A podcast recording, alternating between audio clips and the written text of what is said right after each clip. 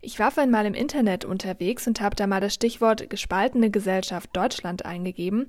Und die Suchergebnisse, die mir da angezeigt wurden, die waren ziemlich vielseitig. Lohngefälle, ungerechte Bezahlung, politische Auseinandersetzungen, Demos ja, die Liste, die hat irgendwie auch gar nicht mehr aufgehört. Und als ich das alles so gelesen hatte, da ist mir auf jeden Fall klar geworden, dass jeder und jede ein anderes Verständnis davon hat, woran man eine gespaltene Gesellschaft erkennt und was es auch für den oder die Einzelne so bedeutet. Mephisto 976, Radio für Kopfhörer. Heute mit Gloria Weimer. Ich freue mich, dass ihr dabei seid. Forschungsinstitut Gesellschaftlicher Zusammenhalt, kurz FGZ, das ist eine Idee, mit der die Spaltung in unserer Gesellschaft wissenschaftlich erforscht werden soll. Ja, und das Institut, das wurde gestern auch schon und heute mit einer Online-Konferenz hier in Leipzig eröffnet. Wiebke Drescher war da online mal dabei und kann mir jetzt mehr sagen. Ja, Wiebke, ich habe es auch gerade schon gesagt, der Begriff gesellschaftlicher Zusammenhalt, der ist ja erstmal sehr, sehr schwer zu fassen und dann auch noch in der Wissenschaft sehr schwer zu fassen. Hast du jetzt eine Definition oder Erklärung dazu in der Eröffnung des Instituts finden können? Ja, also in der Konferenz wurde natürlich auch versucht, diesen Begriff einzugrenzen und auch abzugrenzen von zum Beispiel politischen Dimensionen, wie du bei deiner Internetrecherche ja auch schon festgestellt hast, dass es das gibt.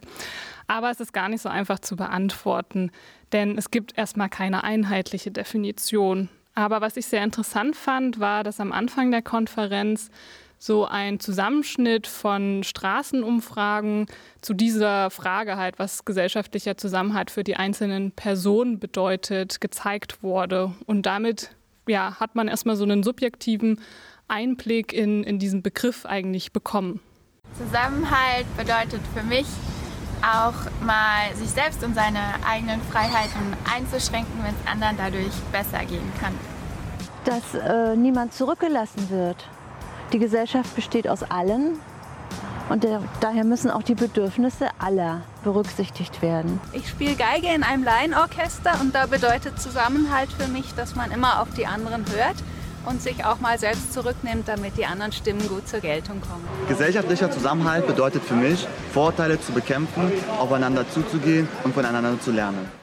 Also wie wir jetzt gehört haben, zeigt es wirklich, dass es ein sehr breiter Begriff ist. Und deshalb ist auch so ein interdisziplinärer Ansatz sehr wichtig. Also dass da verschiedene Wissenschaften zusammenkommen bei dieser Forschung. Mhm. Wenn du jetzt sagst interdisziplinär, ähm, dann reden wir doch einfach mal direkt über die Wissenschaftsgebiete. Welche sind denn da noch so am Institut beteiligt? Also ich schätze mal, dass da viele Sozialwissenschaften mit reinspielen, oder? Ja, genau. Zum Beispiel ist eine Kernfrage der Soziologie, was hält denn eine Gesellschaft eigentlich zusammen? Und ausgehend von dieser Frage braucht es dann halt auch viele Wissenschaftsdisziplinen, wie zum Beispiel die Politikwissenschaften oder Kulturwissenschaften, aber auch Geografie und Sozialpsychologie, die sind dann alle auch mit dabei. Okay, und äh, wie sieht das Ganze denn jetzt so aus? Also wie muss ich mir das vorstellen? Gibt es dieses Forschungsinstitut nur hier in Leipzig? Nee, das gibt es nicht nur in Leipzig. Also Leipzig ist einer von, von elf Standorten deutschlandweit. Also es gibt auch Teilinstitute zum Beispiel in Berlin, in Hamburg, in Konstanz oder in Halle und die alle forschen an verschiedenen Themen. Und gefördert wird das Ganze vom Bundesministerium für Bildung und Forschung und damit zeigt es auch, dass es wirklich eine bundesweite Studie ist. Ja, und die Institute, die forschen dann wahrscheinlich auch alle an der Frage, was jetzt gesellschaftlicher Zusammenhalt ist, oder? Gibt es da noch ein anderes Forschungsziel?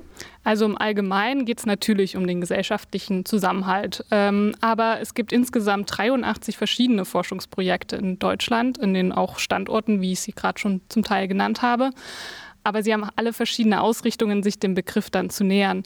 Zum Beispiel äh, gibt es in Bielefeld eine Stadtteilstudie, die über den Zusammenhalt in und durch Nachbarschaften forscht. Oder auch in Bielefeld wird über die Rolle der Erinnerungskultur für gesellschaftlichen Zusammenhalt ähm, nachgegangen.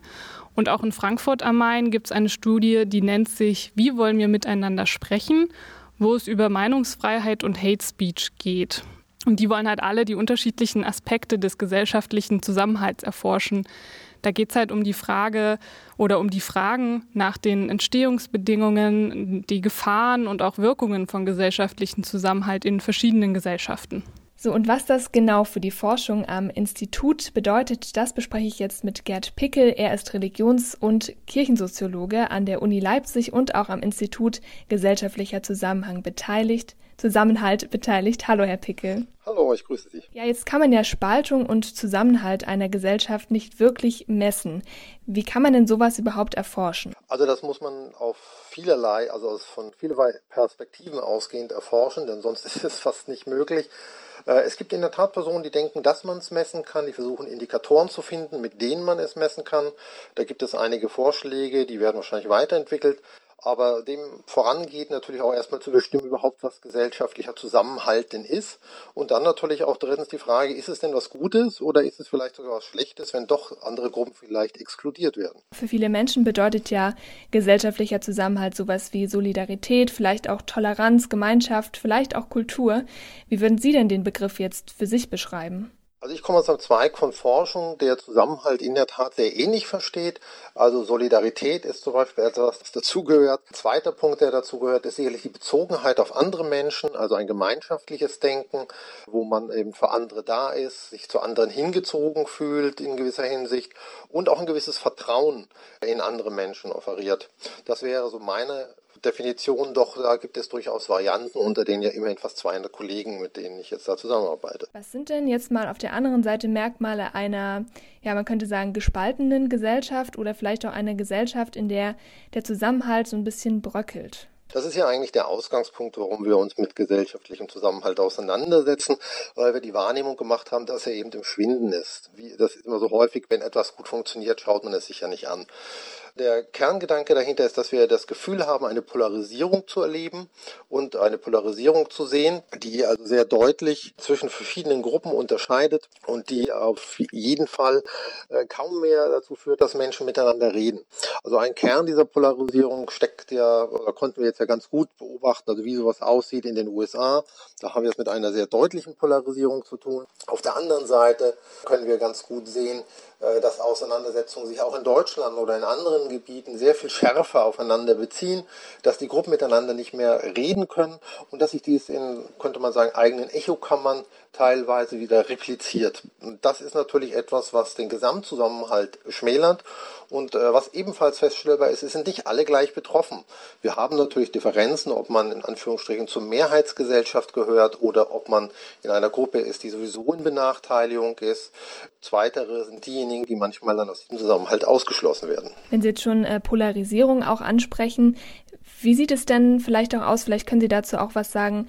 Ähm, wie sieht es denn hier in Deutschland ganz konkret aus? Vielleicht auch in Leipzig. Könnte man die deutsche, die Leipziger Gesellschaft vielleicht auch schon als gespalten bezeichnen? Können Sie da auch was dazu sagen? Also ist es so, dass wir auch in Deutschland gerade in sehr starker Form Differenzen, Polarisierungen finden. Das ist nichts großartig Neues. Wir sehen es ja darin, dass über bestimmte Themen deutliche Unterschiede vorherrschen. Und das wäre noch nicht das Problem. Das Problem ist dann, wenn eben darüber keinerlei Austausch mehr möglich ist und wenn es sich natürlich von der Objektivierung, also auch von wissenschaftlichen Ergebnissen wegbewegt.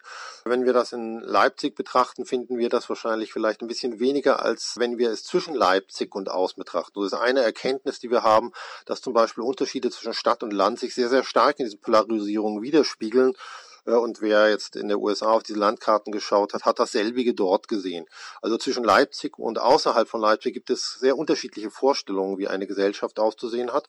Und man kann es auch an Themen festmachen. Also wir hatten jetzt ja gerade eine Demonstration von Personen, die die Corona-Maßnahmen für übertrieben halten. Und die halten das nicht nur für übertrieben, sondern äh, sie finden eine Ideologie, die sie durch verschwörungstheoretische Elemente unterfüttern, äh, mit der sie die Gegenposition einnehmen und sich auch nicht davon überzeugen lassen. Und umgekehrt finden viele Leute die einfach nur für Spinner. Ja, und wenn wir jetzt mal kurz noch bei Leipzig bleiben, jetzt ist ja das Institut eben hier auch in Leipzig gegründet worden.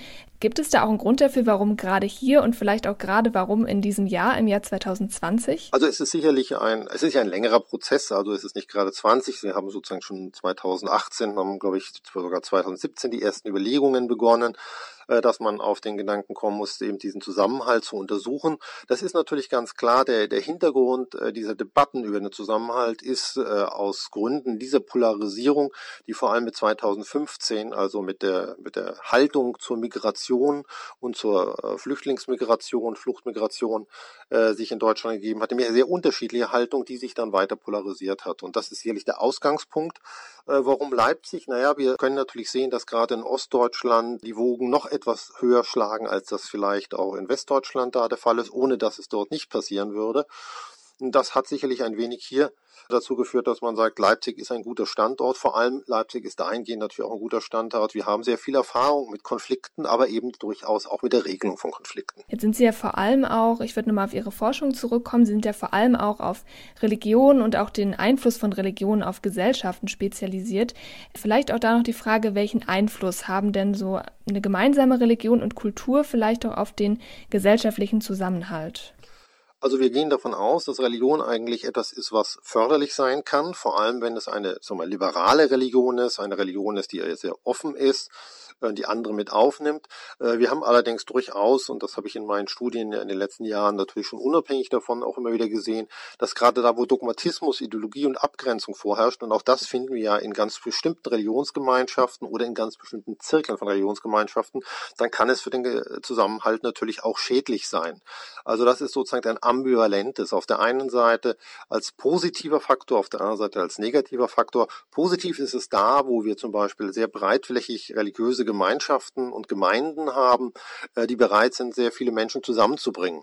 Denn eine Erfahrung ist, dass der Zusammenhalt sehr, sehr stark von Kontakten und Kennenlernen abhängt. Abschließend hätte ich noch eine äh, weitere Frage. Wie kann man denn, die vielleicht auch so einen kleinen äh, Blick in die Zukunft irgendwie auch ermöglicht, wie kann man denn vielleicht auch mit so einer zunehmenden Spaltung, die Sie auch jetzt immer wieder auch angesprochen haben, der Gesellschaft, wie kann man der denn entgegenwirken? Also jetzt ich als Einzelperson vielleicht, aber jetzt etwas größer gedacht, wie kann man da als Gesellschaft auch dagegen gegen arbeiten, anarbeiten? Also eine Möglichkeit ist natürlich immer Räume zu schaffen, in denen Menschen sich treffen können und Möglichkeiten zu schaffen, dass man über etwas reden kann. Also aus der Erfahrung heraus sehen wir, dass Kontakte und eben Gespräche über etwas, das sagen wir mal die Ablehnung reduzieren. Das ist einer der einzigen Möglichkeiten, einer der wenigen Möglichkeiten, die man jetzt an dieser Stelle hat. Bildung ist natürlich auch hilfreich und letztendlich das Vertrauen auch in wissenschaftliche Ergebnisse zu stärken, damit eben verschwörungstheoretische Überlegungen nicht so Raum greifen können. Das ist vielleicht so ein zweiter Punkt, mit dem man doch eine gewisse Wirkung erzielen kann. Und äh, das ist eine Aufgabe, die jetzt sozusagen jeder Einzelne vollführen kann, aber für die zum Beispiel der Staat, Gemeinden, Gemeinschaften und Bürgermeister eben auch ihres beitragen können. Ja, dann danke ich Ihnen, Herr Pickel, für das Gespräch. Ja, nichts zu danken. Ich danke Ihnen.